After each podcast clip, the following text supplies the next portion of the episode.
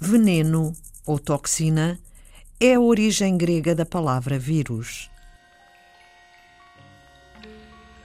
Para conseguir combater uns venenos especiais, os vírus que se alojam em partes muito protegidas do corpo, como o cérebro, a equipa do bioquímico Miguel Castanho, investigador principal do Instituto de Medicina Molecular João Lobo Antunes, recebeu um financiamento europeu de 4,2 milhões de euros. O cérebro é muito protegido e isto acontece por razões naturais e é bom para todos nós. Não podemos deixar o cérebro à mercê de qualquer toxina durante uma intoxicação alimentar ou por uma simples uh, entrada de uma bactéria no nosso organismo. É muito bom que ela não chegue ao cérebro e não afete o sistema nervoso central, de que nós dependemos muito. Então, ao, ao, longo da nossa história evolutiva enquanto seres vivos, nós fomos protegendo muito o cérebro e isso é bom. A nossa existência dependeu dessa, dessa capacidade. Obviamente, quando alguma coisa corre mal, essa grande vantagem torna-se uma desvantagem.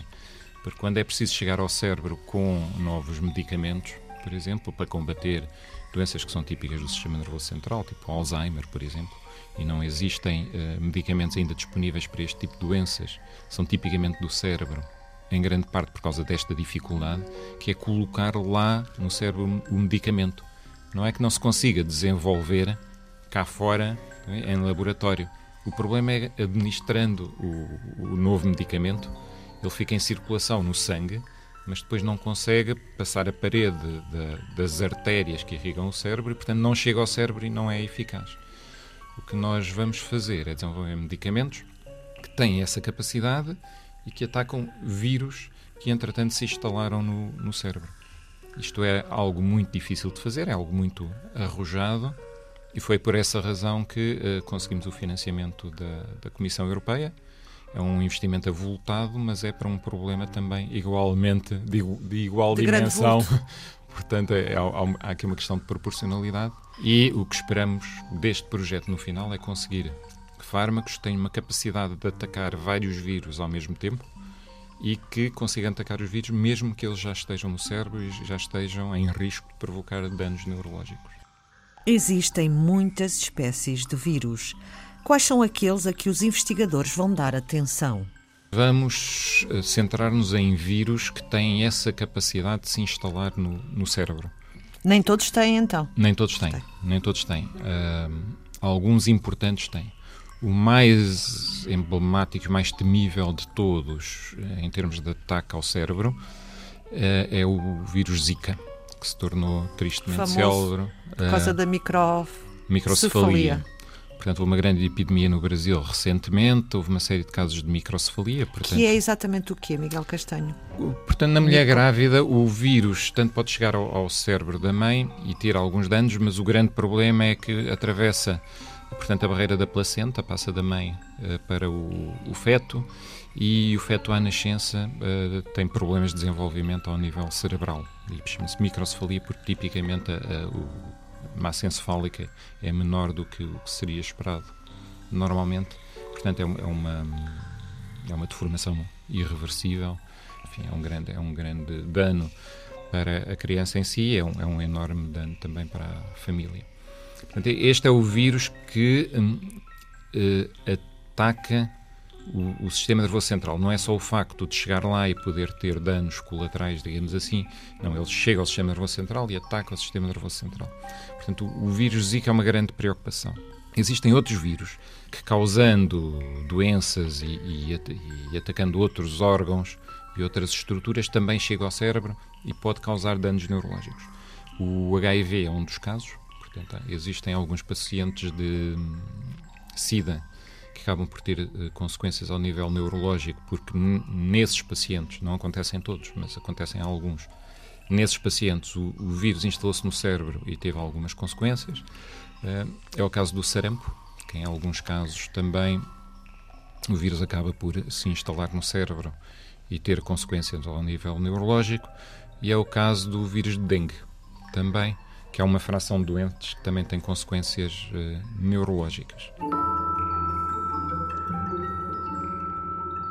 Mas nós que trabalhamos ao nível das moléculas do vírus, isto é, com, com estruturas específicas do vírus, o que nós identificamos são elementos comuns na estrutura dos vírus que atacando esses elementos nos permite atacar os vírus todos ao mesmo tempo. Apesar de serem diferentes. Apesar de serem diferentes. Numa imagem um bocadinho grosseira, eu diria que nós seguimos a estratégia da, da polícia quando bloqueia carros. Isto é, quando os carros estão mal estacionados, a polícia tem que ter um método de bloquear os carros, qualquer que seja a marca, qualquer que seja o modelo e qualquer que seja o carro. O que é que eles fazem? Bloqueiam nas rodas. Porquê? Porque todos os carros têm rodas. E as rodas, umas são maiores, outras são menores, mas são todas iguais. Portanto, a polícia tem um sistema de bloqueio que se baseia nas rodas. É? Porque é o que lhes permite, qualquer que seja o carro que está mal estacionado, bloquear o carro. Neste caso, é encontrar o ponto comum Exatamente. entre todos os vírus. Portanto, nós encontramos a roda entre aspas. a roda entre aspas dos vírus, isto é, encontramos o elemento comum a todos eles e atacamos esse elemento. Portanto, como a polícia faz ao bloquear a roda, nós o que fazemos é inativar, atacar um determinado ponto comum e com, com isso conseguimos, portanto, inativar uma série diferente de vírus que parecem extremamente diferentes porque fazem, que causam doenças muito diferentes, mas que naquele ponto são comuns.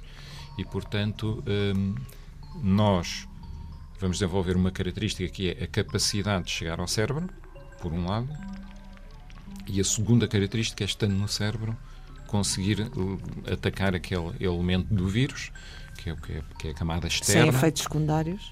Se possível, pois, sem se efeitos possível. secundários. Um, mas a questão dos efeitos secundários, os efeitos secundários compensam desde que não sejam piores do que, do que o mal causado pela gente. É?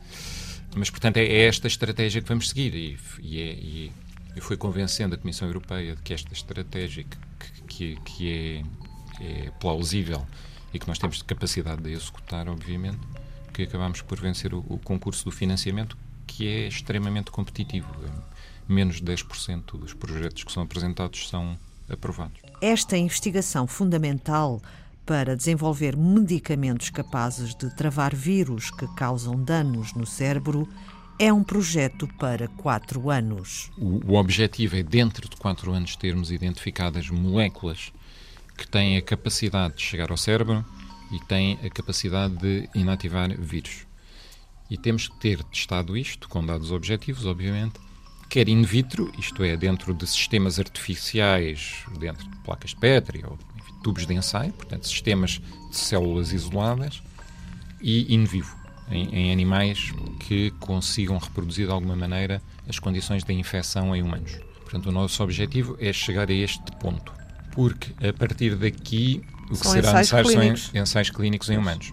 O mundo da investigação muda completamente quando hum, chegamos à fase dos testes em humanos. Obviamente, quer do ponto de vista ético, quer do ponto de vista do investimento, quer do ponto de vista da metodologia, as, uh, os testes em humanos são radicalmente diferentes. Portanto, há, um, há uma continuidade, digamos assim, no desenvolvimento das moléculas, no desenvolvimento dos fármacos, mas do ponto de vista das metodologias e da logística e até do enquadramento ético, muda uh, muito. Tipicamente, os projetos dividem-se nestas duas fases, que é a fase pré-clínica, que é a fase uh, onde nós estamos a trabalhar, e a fase clínica. Também porque não vale a pena uh, testar em humanos as moléculas que eventualmente não tenham resultados suficientemente bons para isso. E nós, quando começamos um projeto, começamos sempre com um enorme desejo de que corra tudo bem, mas obviamente a investigação é, por definição, o desconhecido. É claro que o conhecimento nunca se perde, portanto, nunca é um mau investimento. Mesmo que cheguemos ao fim, esperemos que não. E que num projeto como este não saiam as, as moléculas com as características suficientemente boas para serem testadas em humanos, de certeza que os resultados que dali saírem e uma vez estando publicados e estando à disposição de outros investigadores, eles aproveitarão o que nós fizermos para, com outras estratégias, outras formas de, de refinar as moléculas, conseguirem depois levar a água ao, ao moinho e construir a partir daí. Sarampo, VIH, Zika, dengue são alguns dos vírus que conseguem penetrar no cérebro e causar danos gravíssimos. Miguel Castanho investigador principal do Instituto de Medicina Molecular João Lobo Antunes, viu aprovado o projeto com financiamento europeu de 4,2 milhões de euros para encontrar um medicamento que debele estes vírus. Na próxima emissão de Antena 2 Ciência, continuaremos com Miguel Castanho para saber mais sobre o aparecimento e a evolução dos vírus, se são seres vivos ou não, e a descoberta do vírus da tristemente célebre gripe espanhola de 1918. Foi Antena 2 Ciência.